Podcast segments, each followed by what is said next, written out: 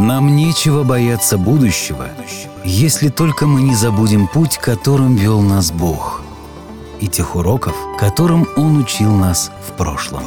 Смело смотри в будущее, вспоминая уроки прошлого вместе с нами. Добро пожаловать на подкаст «История адвентистов седьмого дня». Эпизод 21. Президент Джеймс Уайт. 1865-1868 года. В прошлый раз мы говорили о том, как зарождалась реформа здоровья в церкви адвентистов седьмого дня. Причем ее актуальность значительно возросла после окончания гражданской войны, когда борьба с рабством постепенно теряла свою остроту. Прошло несколько десятилетий упорной работы реформаторов в области здоровья, прежде чем Эллен Уайт стала получать видения, которые призывали адвентистов отказаться от вредных продуктов, соблюдать правила гигиены, например, принимать ванну, и быть умеренными в труде. Однако именно этот последний пункт оказался невыполнимым для Джеймса Уайта. 1865 год положил начало своего рода застойному периоду в церкви, который продолжался несколько лет. Все вроде бы шло хорошо, но в целом это был достаточно напряженный период для руководителей церкви. Радость от окончания гражданской войны была омрачена убийством президента Линкольна. В этом же году состоялась третья генеральная конференция Церкви Адвентистов Седьмого дня, где Джеймс Уайт был избран вторым президентом Генеральной конференции. Вы наверняка помните, что его хотели избрать на эту должность еще на первой генеральной конференции, однако Джеймс отказался от этого предложения. Он опасался, что люди посчитают его стремление организовать церковь с целью возглавить ее или попыткой захватить власть в церкви. И тогда первым президентом Генеральной конференции вместо Джеймса стал Джон Байнгтон. Мы ничего не упоминали о его президентстве, поскольку и говорить-то особенно нечего.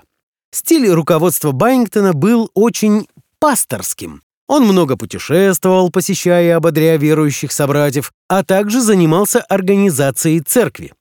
В 1864 году Джон был переизбран на второй срок, но, если быть честными, это был лишь вопрос времени, когда наконец-то президентом станет Джеймс Уайт, ибо именно он являлся Джорджем Вашингтоном церкви адвентистов седьмого дня. Между прочим, у него даже были аналогичные зубные протезы, как у старины Джорджа. Делегатам этого съезда нужно было решить много разных вопросов. Несмотря на то, что военные действия завершились, необходимо было закрыть вопрос о неучастии адвентистов в боевых действиях во время войны, о чем мы уже говорили в 19 эпизоде. Они также рекомендовали членам церкви прекратить проведение дебатов с пасторами иных церквей, за исключением тех случаев, когда это было действительно необходимо. Была также принята резолюция, возобновляющая стремление церкви поддерживать американское правительство настолько, насколько это возможно с их стороны. Было решено также, что адвентисты могут участвовать в выборах, но при этом не голосовать за тех кандидатов, которые поддерживают рабство или употребление алкогольных напитков. Затем была принята еще одна резолюция, в которой адвентисты выразили соболезнования по поводу убийства Авраама Линкольна. В ней содержалось следующее. Линкольн был великим человеком и правителем, пострадавшим от своих врагов в тот самый момент, когда он пытался их простить. Несмотря на печальные новости, президентство Джеймса Уайта обещало быть благоприятным. Дело в том, что комитет по назначениям, который избрал Джеймса президентом церкви, никак не мог прийти к согласию по поводу того, кто же должен был входить в исполнительный комитет. Поэтому Джеймсу было предложено самому решить этот вопрос.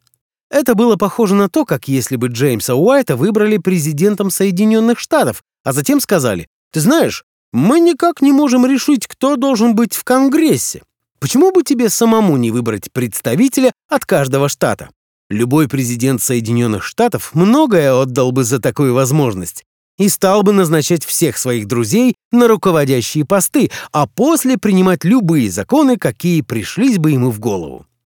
Джеймс Уайт не был коррумпированным человеком, и он пригласил стать членами исполнительного комитета Джона Эндрюса и Джона Лавбора, которые, естественно, согласились, и внес изменения в церковный устав, которые были единодушно приняты. Затем Джеймс был избран президентом издательской ассоциации, что дало ему контроль над всеми церковными публикациями.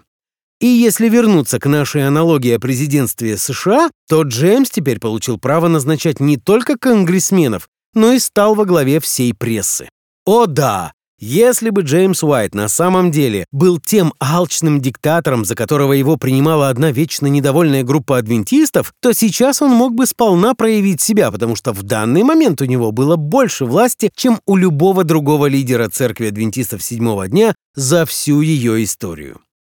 Но эти два года, которые Джеймс провел на посту президента, были сплошной головной болью. Спустя пару недель после съезда Генеральной конференции Урия Смит, обозревая горизонты, опубликовал в ревью следующее. «Среди нас нет разногласий, грозящих расколоть единство церкви. Божий народ никогда не был более сплоченным. Урия, Урия, если бы ты только знал, что вот-вот случится». Первая проблема для президента Джеймса появилась в штате Висконсин, куда и отправились Джеймс и Эллен Уайт. Им предстояло решить вопрос с семьей, которая противилась созданию церковной организации и сомневалась в видениях Эллен, что само по себе неудивительно. Большинство таких эпицентров сопротивления возникали на границе церковной территории и были связаны именно с этими двумя вопросами – противостояние становлению деноминации и сопротивление видениям Эллен Уайт. Но сразу после того, как пожар был потушен в Висконсине, другой разгорелся в штате Айова. Джеймс и Эллен узнали, что на этот раз и президент, и секретарь Айовской конференции распространяют ту же весть. Мы не верим, что Эллен Уайт является пророком, и мы не считаем, что церковь должна стать официальной организацией. Увы. Разумеется, в этот раз все было намного серьезнее, так как оппозицию представляли не какие-то назойливые рядовые члены церкви, а президент и секретарь конференции. Имена этих мужчин были Снук и Бринкерхоф. Они угрожали уничтожить всю конференцию в Айове. И опять Айова. Очередная головная боль с этим штатом. Сперва сюда переезжает фанатичная родня Джона Эндрюса и создает здесь проблемы. Затем Лавбора и Эндрюс бросают свою работу и переезжают в Айову, и Джеймсу Селлин приходится рисковать своими жизнями, чтобы вернуть их обратно. Тут впору уже вздрагивать каждый раз при упоминании этого штата — Айова. В любом случае, Уайты противостояли своим оппонентам, и все решилось в их пользу. После того, как Джеймс ответил на все вопросы Снука и Бринкерхофа, последние поняли свои ошибки и извинились. Они даже написали письма с искренними извинениями, которые были опубликованы в ревью. По возвращении в Батл Крик Уайтам было необходимо приступить к решению двух безотлагательных ситуаций. Одна ситуация требовала их срочного вмешательства в церквах Батл-Крика, другая — около Детройта. Они незамедлительно отправились в Детройт, где, по словам Эллен, Джеймс работал за двоих. С момента вступления в должность президента Джеймс трудился, образно говоря, не приседая. Он был абсолютно измотан, они вернулись домой в Батл Крик уже после полуночи, и Эллен посоветовала мужу взять на следующий день выходной. Естественно, Джеймс не послушался и с утра отправился на работу в офис, потому что скопилось много дел. А на следующий день рано утром Джеймс и Эллен пошли на прогулку, чтобы купить молока у своих друзей. Проходя мимо кукурузного поля своих друзей, Джеймс заметил спелую кукурузу. Он сорвал одну и начал было ее чистить, как вдруг замер и рухнул на землю. Это был тот самый инсульт, о котором мы упомянули в прошлом эпизоде. Однако это был лишь первый из пяти приступов инсульта, который перенесет Джеймс в течение последующих 15 лет. В конце концов, Эллен повезла Джеймса в Нью-Йорк, в водолечебницу доктора Джексона, где они пробыли до конца 1865 года. Все это время друзья Джеймса поддерживали его финансово, высылая средства для оплаты лечения. Безусловно, это было изнурительное время для президента Генеральной конференции, который всего за несколько месяцев похудел больше, чем на 20 килограмм. Эллен, в свою очередь, изо всех сил ухаживала и заботилась о своем муже. Она игнорировала те советы доктора Джексона, которые не считала полезными, а также сама контролировала доступ посетителей к Джеймсу. Эллен была сильной женщиной викторианской эпохи, и совет доктора Джексона о том, что Джеймсу следует соблюдать постельный режим, показался ей нелепым. По мнению Эллен, физический труд должен был вдохнуть новую жизнь в ее мужа. Накануне Рождества Эллен получила видение о том, что им обоим следует вернуться домой, где Джеймс обязательно полностью выздоровеет. На данный момент его состояние было очень нестабильным. Иногда ему становилось лучше, иногда хуже. Невозможно было предсказать, как он будет чувствовать себя в следующий момент. Но Эллен верила, что в Батл-Крике ему станет лучше, да и Джеймсу надоело жить на пожертвования со стороны добрых людей. Итак, прямо посреди зимы они покинули лечебницу. В мае 1866 года Генеральная конференция переизбрала Джеймса на пост президента, несмотря на тот факт, что большую часть прошлого года он провел в лежачем положении, практически не двигаясь. Однако с этого момента Джеймс пошел на поправку, хотя время от времени ему опять становилось хуже. Но по выздоровлении Джеймсу нужно было тушить новый пожар, и это был тот самый пожар, который, как он думал, он потушил до своего инсульта, а именно Снук и Бринкерхоф. Ну да, они признали, что были неправы. Они принесли свои извинения, и они действительно сожалели о содеянном, но ровно до тех пор, пока, пока они не перестали считать себя виновными в чем-либо. Теперь эти два нечестивца приобрели собственный печатный станок и начали выпускать газету под названием Advent and Sabbath Advocate. Вам это название ничего не напоминает? Когда-то первые адвентисты издавали газету точно с таким же названием. Свою новую газету «Снук и Бринкерхоф» использовали для нападок на Эллен Уайт, выставляя ее лжепророком, а также агитируя людей против церковной организации, которую организовал Джеймс. В мае 1866 года Генеральная конференция проголосовала за то, чтобы рекомендовать Айовской конференции исключить из Адвентистской церкви Снука и Бринкерхофа, что Айовская конференция и сделала. А пресвитера местной церкви в Уоконе избрали на пост президента конференции. Звали этого пресвитера Джордж Батлер. Батлер был прирожденным администратором. Он лично ездил по церквям, наводя в них порядок и разъясняя сложившееся недопонимание. Наконец-то во главе конференции в Айове стал человек, которому Уайты могли доверять. Между прочим, Снука и Бринкерхофа крестил Джеймс Уайт, а вот Батлера обратил и крестил Джон Эндрюс. Что же касается Снука и Бринкерхофа, то они продолжили свою работу и впоследствии организовали Церковь Божью Седьмого Дня, которая сегодня насчитывает около 200 тысяч членов. Но и этим делом они занимались недолго. Позже Снук зарабатывал около тысячи долларов в год в качестве проповедника в универсалистской церкви. А Бринкерхоф позднее признался, что совершил ошибку, оставив церковь, и назвал себя потерянным человеком. Один из последователей Бринкерхофа передал некому адвентисту его слова о том, что он сожалел, что сражался с благочестивой женщиной и полезной работой, которую она осуществляла. Однако признался он в этом только после смерти Эллен Уайт. Результатом всех этих сомнений, ставших достоянием общественности, стало то, что церковь осознала необходимость дать лучшее объяснение дару Эллен Уайт. Так уж повелось, что когда в церкви возникала необходимость глубоко исследовать какую-либо тему, то обращались к одному из двух, либо к Джону Эндрюсу, либо к Урии Смиту, но чаще, конечно, к Эндрюсу.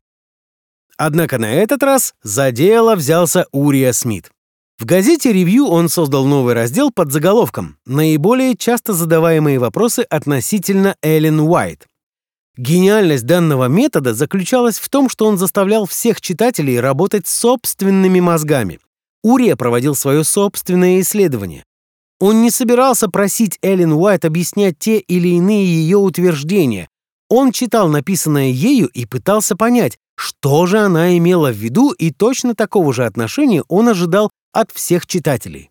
Смит разобрал 39 основных возражений, начав с самого очевидного. Адвентисты открыто заявляют, что Библия и только Библия является источником их вероучения. И если адвентисты верят в этот принцип, то как это согласовать с Эллен Уайт? Можно ли приравнять труды Эллен Уайт к Библии? Больше всего меня поражает тот факт, что и в наше время это же обвинение является одним из основных, выдвигаемых против адвентистов седьмого дня. И различные критиканы продолжают повторять нечто типа «Тсс, адвентисты не хотят, чтобы вы это знали». Но Урия Смит бесстрашно и прямо отвечал на подобные подозрения. Так что это не ново. Мы к этому уже привыкли. Но сейчас мы продолжим.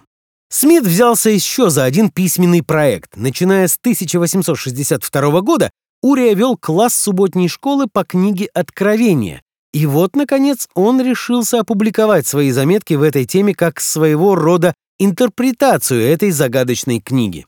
Заметки Смита по книге Даниила были впоследствии объединены с его работами по откровению, усовершенствованы, отредактированы и в итоге стали самой известной его работой — первым адвентистским комментарием к книгам Даниила и Откровения. Трудно переоценить значение этой работы для адвентистов седьмого дня. Эта книга, которую вы до сих пор можете найти в домах многих адвентистов, стала важнейшим инструментом в понимании апокалиптических пророчеств. В ее написании Ури опирался на источники из разных веков, начиная с ранней церкви периода реформации и вплоть до современных комментаторов, в особенности увязывая события с Уильямом Миллером и скорым возвращением Христа. Разумеется, с течением времени интерпретация многих пунктов изменилась, поэтому не нужно рассматривать данную книгу как единственно верную.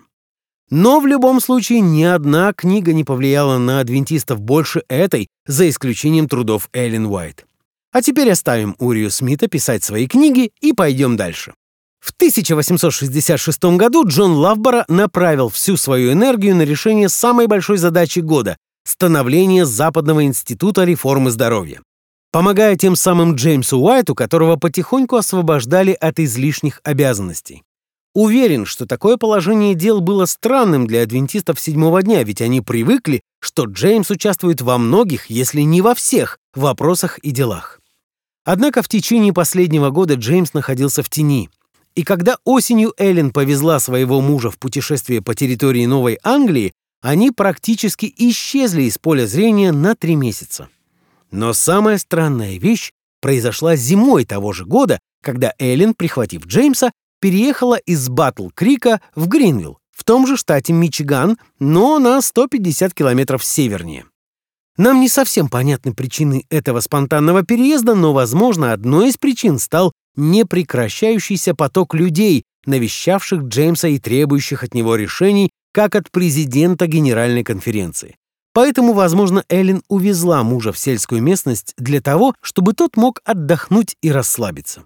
Под расслабиться я имею в виду то, что Эллен ежедневно заставляла его совершать прогулки по снегу и физически трудиться.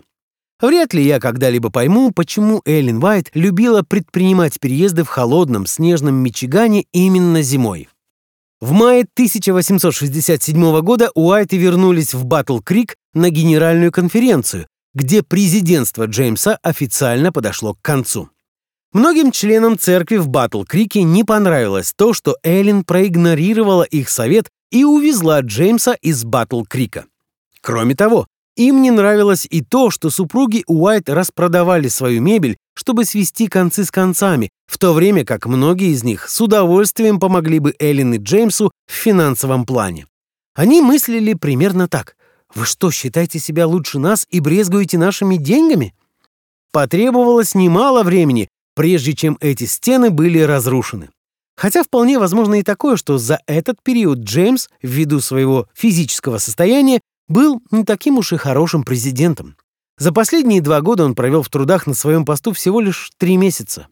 Джеймс вернулся в Гринвилл, не имея ни одной из своих прежних обязанностей. Его тщательно подобранный исполнительный комитет, пост президента Генеральной конференции, пост главы издательской ассоциации — ничего не осталось.